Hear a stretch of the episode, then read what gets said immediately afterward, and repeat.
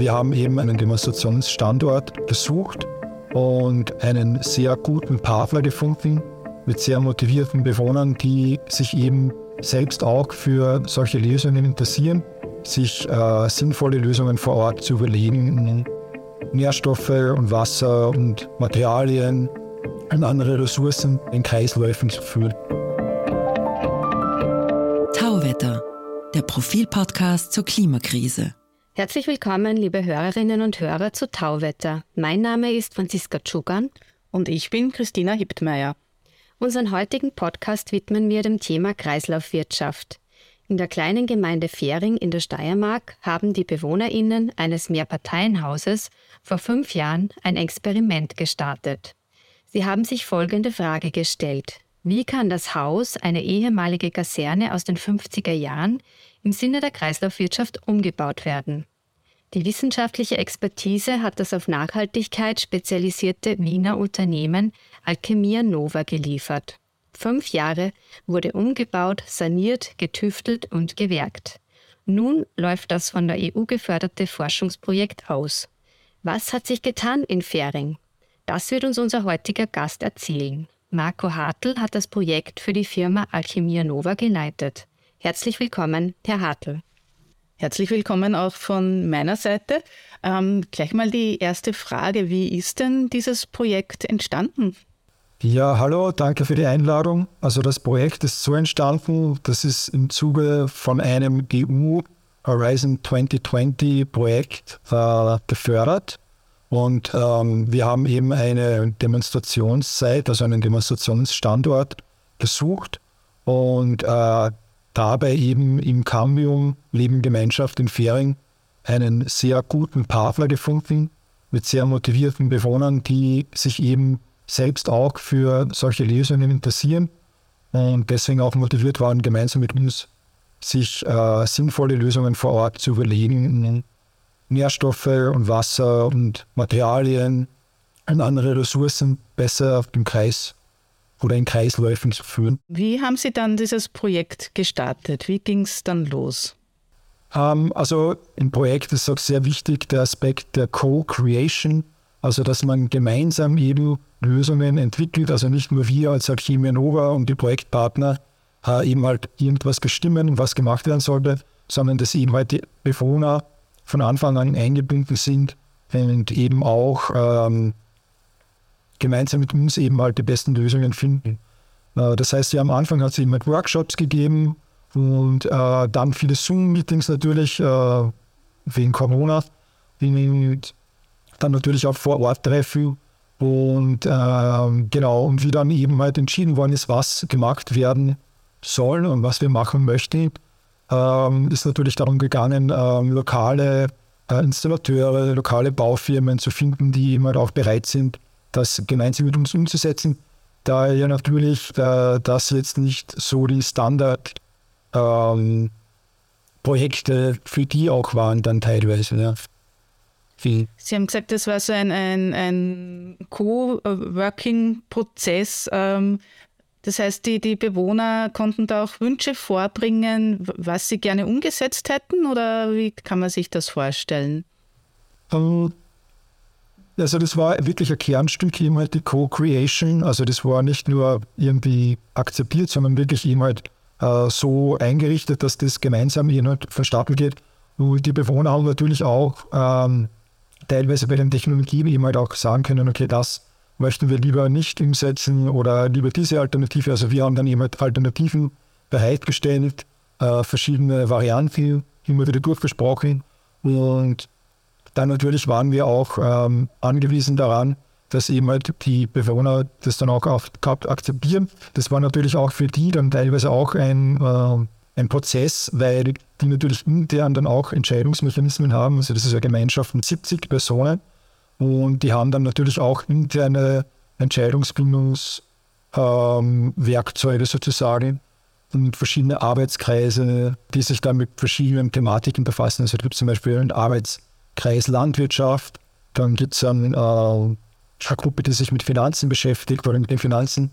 Und ähm, genau, da müssen wir dann eben halt mit den verschiedenen Entscheidungsträgern äh, eben halt viel kommunizieren. und äh, genau da gemeinsam gute Lösungen zu finden.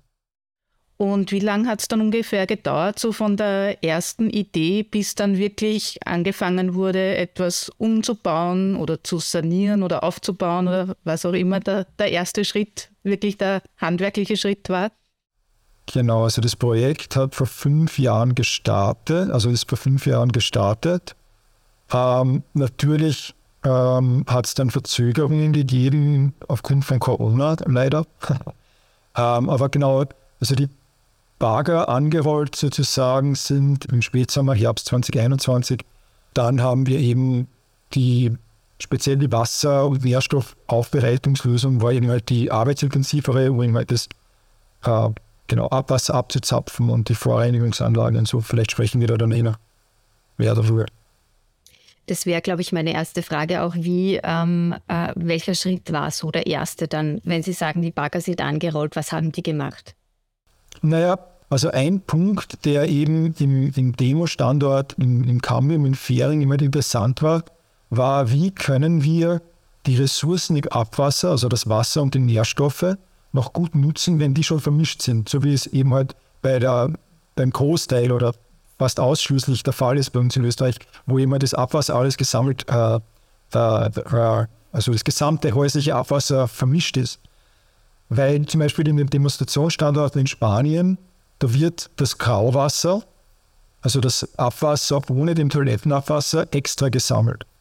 Und das Toilettenabwasser hat natürlich die meisten Nährstoffe für den Urin und den Fäkalien, aber auch das größte Gefahrenpotenzial mit den Pathogenen. Deswegen ist das Grauwasser, also das Wasser von den Duschen, äh, Waschbecken, auch Waschmaschinen, Küche, Geschirrspüler, äh, dadurch ist das eben halt so ein bisschen die die low-hanging fruit sozusagen, also die, der, der, der, der, einfachere Zugang zur Wasserwiederverwendung. Ähm, und das Interessante in Cambium war dann eben, sich anzusehen, okay, wie können wir diese äh, zirkulären Ideen und Lösungen auch in, in den Bestandsgebäuden umsetzen, äh, bei uns in Österreich oder halt auch in Europa oder weltweit. Und da haben wir immer am Anfang äh, bei uns in der, das sind sozusagen in der Lab Scale, also auf, auf kleiner skaliert bei uns in der Firma im Büro eben halt haben wir Tests durchgeführt mit einem anderen System, wo wir einen Aquatron, das ist ein schwedisches Produkt, getestet haben, das Schwarzwasser, also das Toilettenabwasser, fest, ähm, die Flüssigstoffe rauszutrennen. Das arbeitet rein mit ähm, Schwerkraft, also das ist wie äh, mit Zentrifugalkraft. Und das war aber leider, das hat recht gut funktioniert bei uns und dort eben die Feststoffe und das Flüssige zu trennen. Aber leider konnten wir das im Cambium nicht umsetzen, weil die Verrohrung im Haus ein bisschen kompliziert ist, weil es ein altes Gebäude ist aus den 60ern. Und genau, lange Rede, kurzer Sinn, äh, über die ganzen ähm, eben Bedürfnisse der Bewohner, dann natürlich auch dem Rahmen, den das Projekt gibt mit den Anforderungen und den technischen Möglichkeiten und den Möglichkeiten vor Ort am, Ort, äh, am Platz eben, haben wir uns dann entschieden, eine ziemlich äh, standardmäßige Vorreinigung des Abwassers vorzunehmen mit einer äh, Vierkammergrube. Das kann man sich so vorstellen, da wird das Abwasser, das häusliche Abwasser, das eben halt beim Kanal rausgeht, einfach in ein Kammersystem eingeleitet. Ähm, da hat die erste Kammer zum Beispiel 10 Kubikmeter, dann ist 2 Meter tief. Die zweite Kammer hat dann 5 Kubikmeter, die dritte, und vierte dann 2,5 Kubikmeter. Und äh, das Wasser fließt da langsam durch und die Feststoffe können sich absetzen. Und die Fette oder eben halt alles, was aufschwingt, schwimmt auf. Und der Rest vom Wasser, also noch die gelösten Nährstoffe drin sind, die nicht Zeit hatten, sich abzusetzen, das fließt dann in die nächste Kammer. Und so hat man in dieser Vierkammergrube dann stufenweise eine Vorreinigung und eine Trennung auch gleichzeitig von dem Abwasser. Ähm, also man trennt eben halt den, die, die, festeren Teile, die sie dann dort aus Klärschlamm oder aus Schlamm ähm, Sludge absetzen. Und dann ist eben halt die Idee, ähm, wenn man dann die, das wieder so weit wie möglich getrennt hat, dass man eben den festen Anteil ähm, dort, dort wieder die Nährstoffe verwerten kann. Und unser Vorschlag war da dann eben ein Verehrungsbecken, also ein Sludge Treatment Wetland zu verwenden, wo man diesen äh, Klärschlamm sozusagen oder dieser Schlamm, der sich da absetzt, äh, der Absetzschlamm, dass man den immer auf so einen bepflanzten Bodenfilter, das kann man sich vorstellen, ähm, genau wie ein, wie ein Becken, das mit ähm, Sand und Schotter gefüllt ist. Und dort äh, bringt man eben halt diesen Absetzschlamm oben auf, auf der ganzen Fläche. Das, das Wasser kann durchfiltrieren, runterfiltrieren. Die Nährstoffe in den Feststoffen bleiben oben an der Oberfläche, mineralisieren dort und es bildet sich Humus, also Kompost. Wir haben dann immer darauf abgezielt, mit bestehenden Methoden wie diese Vierkammergrube, die immer da äh, genormt ist und so weiter, eben halt die Feststoffe abzutrennen, aus denen Kompost zu machen und die Flüssigstoffe, die dann überbleiben, nach diesen drei, vier Kammern, äh, werden dann in unser Werteco, in unserer Pflanzenkläranlage gepumpt, damit die eben dann das Wasser noch weiter so, äh, so weit reinigt, dass es eben halt äh, sauber genug ist für die Wiederverwendung in der Landwirtschaft. Weil eben diese Community, also die, diese Öko-Gemeinschaft, die das Cambium eben auch eine recht große eigene Landwirtschaft hat, am früheren Fußballplatz. Also müssen wir dazu sagen, das war früher eine Kaserne. Vielleicht erklären wir nur kurz, also die Gemeinschaft heißt Cambium und hat sich da quasi wie in einem Mehrparteienhaus einquartiert. Es gibt verschiedene Wohnungen und es gibt aber gemeinschaftliche ähm, Räume wie Werkstätten oder auch die gemeinsame Landwirtschaft. Genau, ja. Also ähm, das Haupthaus, wo immer früher auch schon die äh, Rekruten und Offiziere und so weiter gewohnt haben vom, vom Bundesheer, das ist eben halt jetzt das, das Wohnhaus Dort wurden eben diese Wohnräume eben halt in Wohnungen umgebaut, teilweise mehrere miteinander verbunden. Und jeder Trakt, also das ist immer zweistöckig, und äh, jeder Stock in jede Richtung gibt es zwei Trakte und jeder Trakt hat dann so eine Gemeinschaftsküche, also so eine Kretzelküche nennen sie das. Und dann gibt es eben die, die Werkstätten, wo früher das Bundesheer auch schon die eigenen Werkstätten gehabt hat, gibt es jetzt auch eine Autowerkstatt, äh, die gemeinschaftlich genutzt wird. Oder eben halt eine Holzwerkstatt. Jetzt gibt es auch ein Holz, äh, eine Holzsäge, eine große, wo eben, weil auch viel Wald, relativ viel Wald dabei ist, wo sie das eigene Holz eben auch weiterverarbeiten, als Brennholz verkaufen oder selber eben halt verwenden. Genau. Jetzt muss man fast sagen, das ist eine sehr besondere Hausgemeinschaft, die auch von Anfang an sehr auf Nachhaltigkeit bedacht war. Wie könnte man denn Kreislaufwirtschaft in einem üblichen Mehrparteienhaus unterbringen? Oder geht das nur, wenn man wirklich Idealistinnen äh, als Bewohner hat? Ähm, das ist eine spannende Frage. Und also ich denke, es ist, es ist natürlich möglich, aber es braucht schon immer natürlich Leute vor Ort, die die sozusagen die Zugpferde dann dahinter sind, die das wirklich vorantreiben. Ähm, je nachdem, also ich glaube, wenn es in einer Hausgemeinschaft wirklich äh, ein paar, eine Handvoll motivierte Menschen gibt, die das eben halt machen wollen und motiviert sind, ist das sicher möglich. Dann ist halt oft die Frage, ich kenne mich da nicht so gut aus, aber nach dem Mitrecht gibt es ja teilweise dieses Prinzip der Einstimmigkeit und so weiter. Äh, wie das dann eben mal in einem Wiener Wohnbau jetzt möglich wäre, nicht. Ähm, ja, das ist nicht mein Fachgebiet, aber ich kann mir vorstellen, dass äh, hoffentlich eben halt in den zukünftigen äh, Stadtentwicklungsplänen und Konzepten, äh, also ich weiß, dass eben halt das schon wieder mehr mitgedacht wird, die Gemeinschaft, dass, dass eben halt so Wohngebäude oft dann wieder so Gemeinschaftsräume und so und so weiter haben. Und ähm, jetzt für die Kreislaufwirtschaft, glaube ich, wäre es ja generell halt interessant, wie Sie auch gesagt haben, halt diese Konzepte in Kombination umzusetzen und dann vielleicht vor Ort eben äh, auf Hausbasis eben halt so einen Ressourcenhub oder eine, eine Kreislaufwirtschaftsgemeinschaft äh, zu haben. Aber natürlich braucht es dann auch jemanden, der sich darum kümmert. Und wenn ich das in meinem Einfamilienhaus, wenn ich eins hätte, jetzt umsetzen möchte, wird das gehen? Ja, also viele, viele Aspekte äh, gehen sicher. Ähm, es ist halt immer die Frage, ähm, Genau, also viele Sachen oder viele Lösungen haben natürlich auch so eine gewisse Skala, ab der sie eben wirtschaftlich unter Anführungszeichen sind, was natürlich auch von den äh, gesetzlichen Rahmenbedingungen und so weiter abhängt. Aber natürlich funktioniert das auch schon in, einem, schon in einem Einfamilienhaus. Also man kann sich zum Beispiel, also es gibt ganz viele Einfamilienhäuser, die eben halt so einen bepflanzten Bodenfilter, so eine Pflanzenkläranlage eben halt im Garten haben. Aber in Österreich sind das halt meistens die, oder ist das meistens an Orten eben, wo man nicht an den Kanal anschließen kann und die dann eben halt eine Lösung vor Ort gebraucht haben. Und da kann man eben halt entweder technische Lösung installiert oder man sammelt das alles in einer Kuh, jetzt wieder aufs Abwasser. Also ich rede gerne über das Abwasser, weil es halt mein Spezialgebiet ist. Und dann muss man es eben halt abpumpen lassen, das Abwasser. Oder man lässt sich einen Kanal hingraben, ist natürlich auch teuer. Aber eben halt, wenn man jetzt rein pur auf die Kreislaufwirtschaft denkt, wäre natürlich das Ziel, dass man so viel wie möglich immer im Kreis führt. Und da sind dann eben halt vor Ort immer die gesetzlichen Rahmenbedingungen wichtig, die es gibt und die das äh, auch teilweise jetzt schon ermöglichen, aber äh, teilweise eben halt dann die Auflagen auch so hoch sind, äh, dass es dann eben halt schwierig wird für ein Einfamilienhaus oft, äh, das dann finanziell auch zu stemmen. So jetzt einmal, weil ähm, wenn ich jetzt Wasser wiederverwenden will für die Landwirtschaft, dann muss man halt immer wieder Proben nehmen und natürlich schauen, dass die Wasserqualität auch passt. Das ist auch äh, notwendig, dass man da immer eine Qualitätssicherung hat.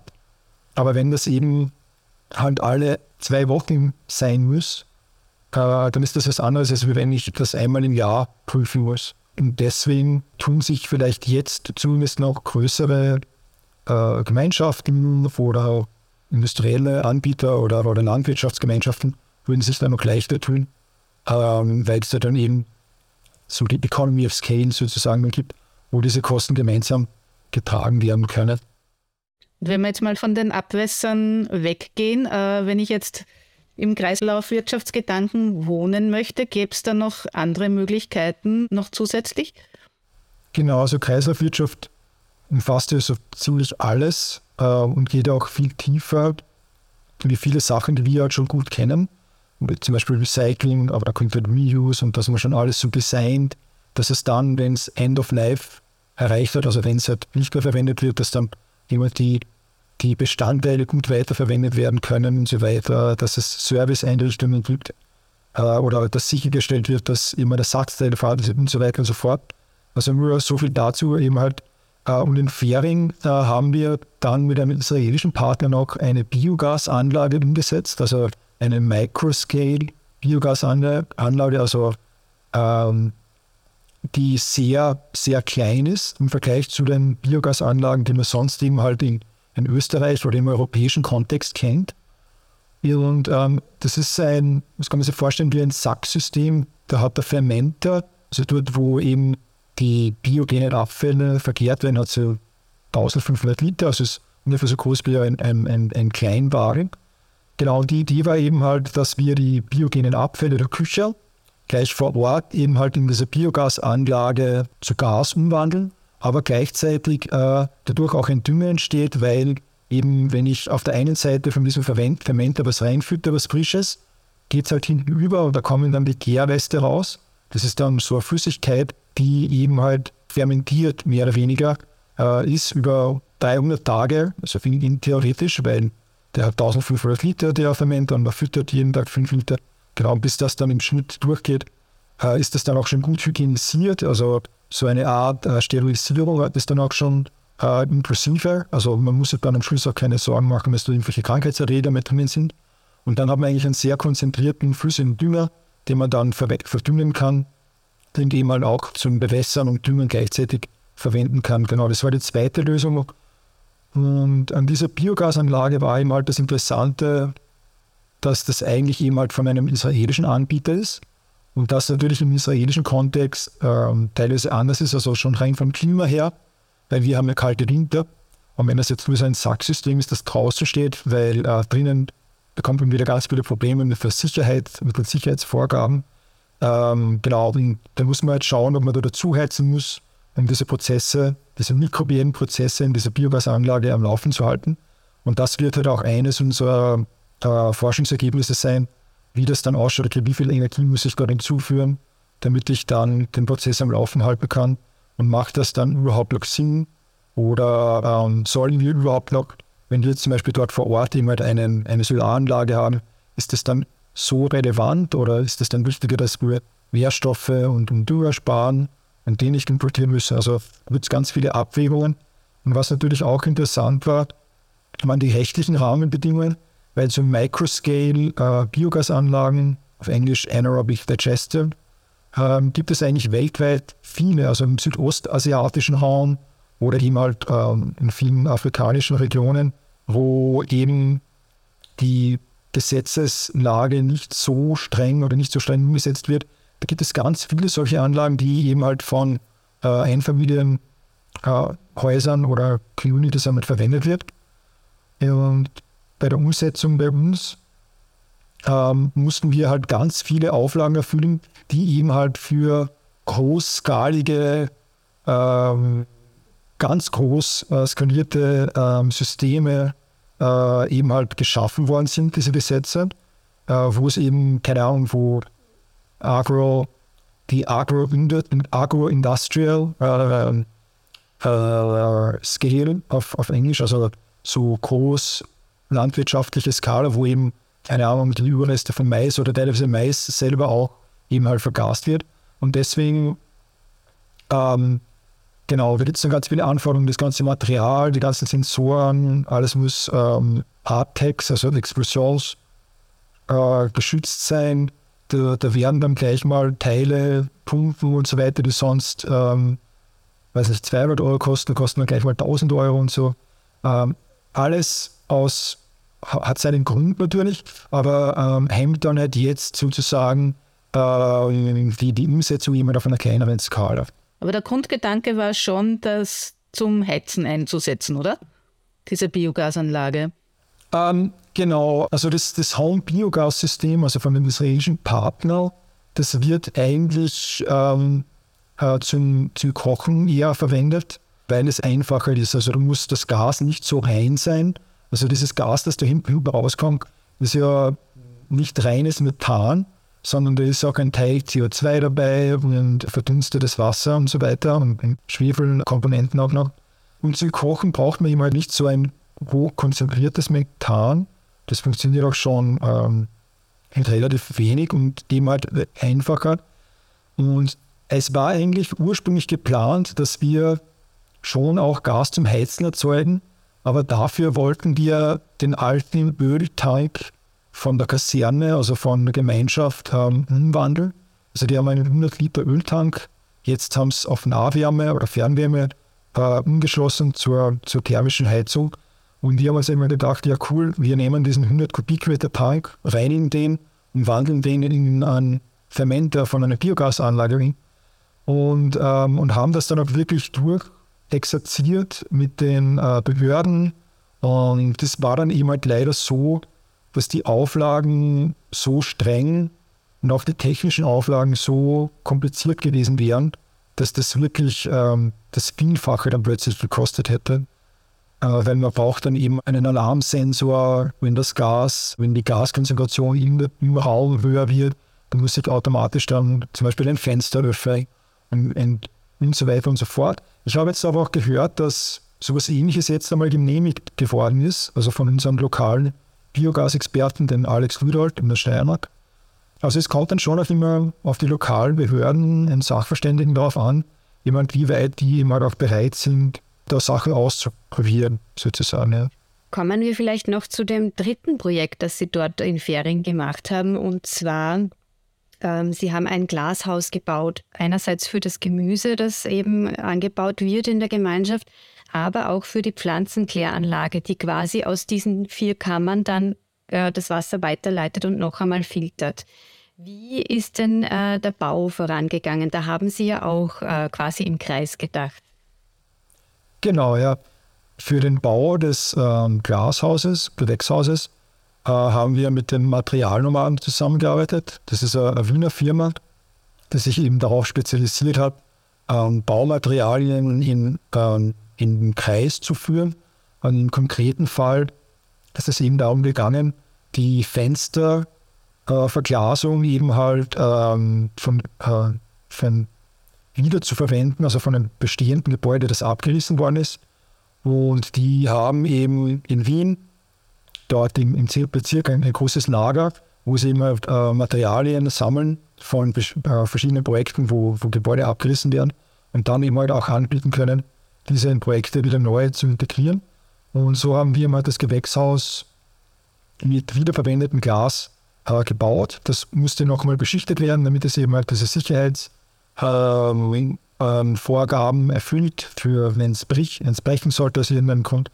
Genau, und dann haben wir ein Aluminiumtragwerk, also wir haben uns für ein Aluminiumtragwerk entschieden, weil ähm, wenn wir eben halt befürchtet haben, dass im Winter mit Holz und der hohen Luftfeuchtigkeit das eben halt Probleme mit Schimmel haben könnte und da ist dann Aluminium noch relativ ähm, nachhaltig, wenn es relativ leicht wieder verwendet werden könnte ähm, danach.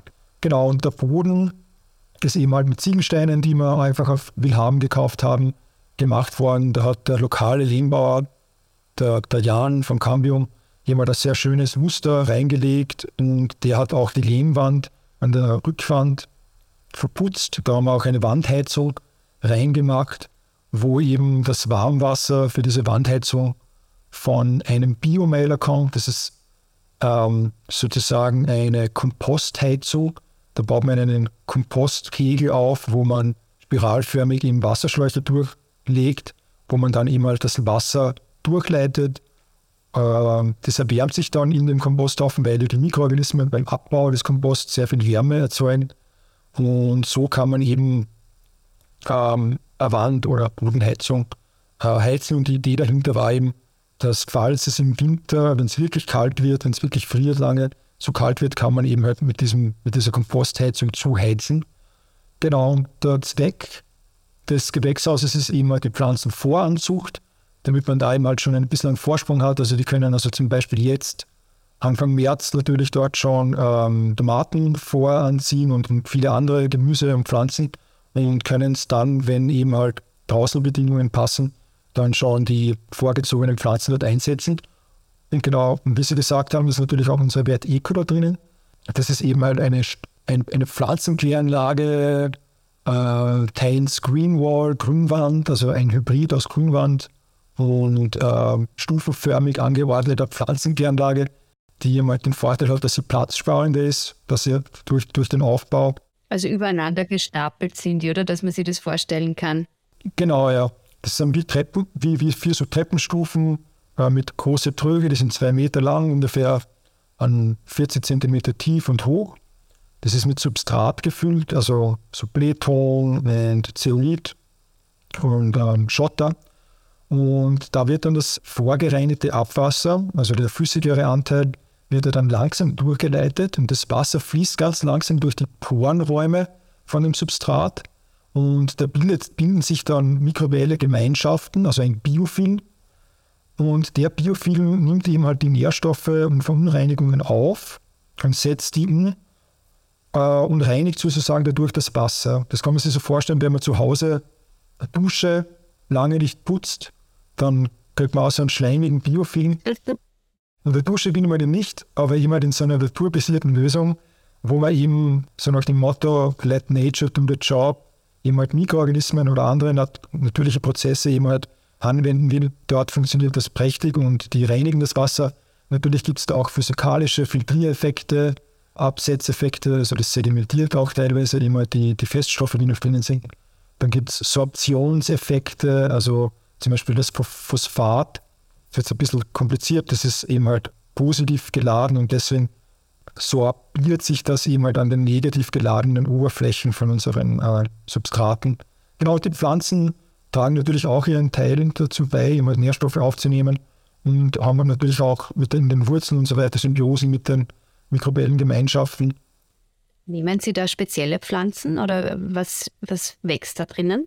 Naja, in klassischen bepflanzten Bodenfiltern speziell wenn, wenn, wenn das Wasser eingestaut ist, also wenn der, wenn der Wasser drinnen steht die ganze Zeit in dem Substrat, dann muss man speziell angepasste Pflanzen nehmen, die mal so eine Art Sumpfpflanzen sind, weil hm, die können über ihre Blätter Sauerstoff zu den Wurzeln transportieren und ähm, belüften dadurch teilweise immer auch die Umgebung von den Wurzeln. Deswegen ist es ja auch so, dass in natürlichen Feuchtgebieten wo eben diese Prozesse natürlich ablaufen, also eben an Fluss- und äh, Seeufern oder in Mooren, in Sümpfen und so weiter. Da hat man immer das sehr diverse mikrobielle Gemeinschaften und deswegen sind ja auch diese Feuchtgebiete so Art Nieren unserer Erde und sehr wichtig eben halt für den Wasserkreislauf. Und was wir eben machen, ist, dass wir eben halt diese ähm, Prozesse, die halt im, im natürlich auch ablaufen, wir die eben halt kontrolliert dafür einsetzen, dass wir halt auch unsere Abwässer kontrolliert reinigen. Und ähm, dadurch, dass wir eben halt äh, zusätzlich noch unsere Tröge äh, leicht belüften, äh, sind wir nicht mehr so abhängig, äh, dass wir solche Sumpfpflanzen einsetzen müssen, sondern können auch zum Beispiel so tropische Pflanzen einsetzen. Also unsere Wert Eco, die schaut dann meistens aus, also die explodiert dann meistens wegen den ganzen Nährstoffen und dem Wasser, das ja zur Verfügung steht. Und dann schaut es aus wie in einem äh, tropischen Gewächshaus. Also dort da sind wir dann flexibler und können halt dort dann auch indoor eben halt auch diesen ästhetischen Vorteil äh, ausspielen, obwohl natürlich Pflanzenkläranlagen oder Feuchtgebiete so auch sehr schön sind in der Natur. Aber welche Pflanzen sind es denn? Äh, sind es Schlingpflanzen oder Schilf oder wie kann man sich das vorstellen? Genau, ja. Also der Klassiker äh, in den Pflanzenkläranlagen sind eben halt Schilf, der Röhricht, genau, tiefer, Dominengensis, ähm, dann verschiedene ähm, Säcken, äh, Junkus und so weiter. Aber es gibt auch äh, eben halt die, die Iris, Iris Pseudocaris, die eben halt auch schöne Blüten hat. Und ähm, da gibt es verschiedenste, also alles, was man immer bei uns so an, an Bachrändern und in Sümpfen sieht, kann, kann man eigentlich äh, theoretisch einsetzen. Das sind eben halt so die, die Working Horses, so speziell das Schilf wird eben halt viel eingesetzt, weil es sehr widerständig immer ich, danach ist auf Verschmutzung und Kontamination. Ähm, genau. Und weil es halt auch sich ganz von selber dann eben halt vermehrt, weil es halt sich vegetativ, also da man einfach die Wurzeln so die, die, die, die, die sterben halt dann ab im Herbst und äh, treiben aber dann selber aus den Wurzeln wieder aus und ähm, sind halt sehr leicht in der Handhabe. Aber bei uns äh, im Cambiol haben wir ganz verschiedene Pflanzen eingesetzt, also zum Beispiel Monstera, das ist so, die kennt man immer, diese tropischen, mit diesen riesigen Blättern. Äh, also wir, wir probieren dann auch äh, verschiedenste Sachen, natürlich in den unteren Trögen, wo das Wasser schon sauber ist, ähm, da kann man versuchen, immer also spaßhalber Bananen einsetzen und so weiter. Aber, äh, aber eigentlich alles, was man irgendwie in so Tropengewächshäusern sieht, ähm, kann man darin auch äh, einfach einsetzen. Aber essen könnte man das dann nicht, die Bananen zum Beispiel, oder schon? Ähm, nein, also das, das ist rein eben so ein Weibliere jetzt, aber äh, rein gesetzlich dürfte, dürfte man äh, das natürlich nicht essen. Eine Frage, die sich viele vielleicht stellen, wie schaut es mit dem Geruch aus? Ist es in dem äh, Gewächshaus angenehm oder riecht es auch ein bisschen nach Abwasser? Ähm, also im Gewächshaus, dadurch, dass immer die Verteco belüftet ist, entstehen jetzt keine Faulgase sozusagen oder eben halt nicht in einem Ausmaß, dass man es wirklich äh, riechen würde, da, da ihm halt die ganze Sauerstoff, Sauerstoff zugeführt wird. Wenn, wenn kein Sauerstoff zugeführt werden würde, dann wird es natürlich, dann würde man vielleicht so was riechen wie faule Eier, aber jetzt riecht es eigentlich eher so, wie wenn man in einem feuchten, also in einen Wald reingeht, wo es gerade geregnet hat oder wenn man in ein, in, in, in, in ein Sumpfgebiet oder in einen Schilfgürtel reingeht, immer so ein bisschen nach Wasserpflanzen. Also überhaupt nicht, also eigentlich sehr angenehm, wenn man das mag. Und ähm, dadurch, dass wir mal belüften, ist, das, ist der Geruch eigentlich kein Problem. Und auch von den Bewohnern war das natürlich anfangs ähm, eine, Ang also eine Angst, dass da jemand dann riechen könnte, aber die äh, konnten wir eigentlich ähm, genau für den Leben. Dann bedanke ich mich ganz herzlich fürs Kommen. Das war Marco Hartl, Kreislaufwirtschaftsexperte bei Alchemia Nova. Wir würden uns freuen, wenn Sie uns auf Twitter unter Profil Tauwetter folgen würden. Schicken Sie uns Anregungen, Kritik oder Feedback, entweder via Twitter oder per E-Mail an podcasts.profil.at. Empfehlen Sie uns bitte weiter, abonnieren und bewerten Sie uns auf den gängigen Plattformen wie Apple iTunes oder Spotify. Und besonders freut es uns, wenn Sie unseren eigenen Tauwetter-Feed abonnieren. Den finden Sie, wenn Sie auf den genannten Plattformen nach Tauwetter suchen und ganz einfach auf Abonnieren klicken. Das war's für heute. Bis zum Freitag in zwei Wochen bei Tauwetter.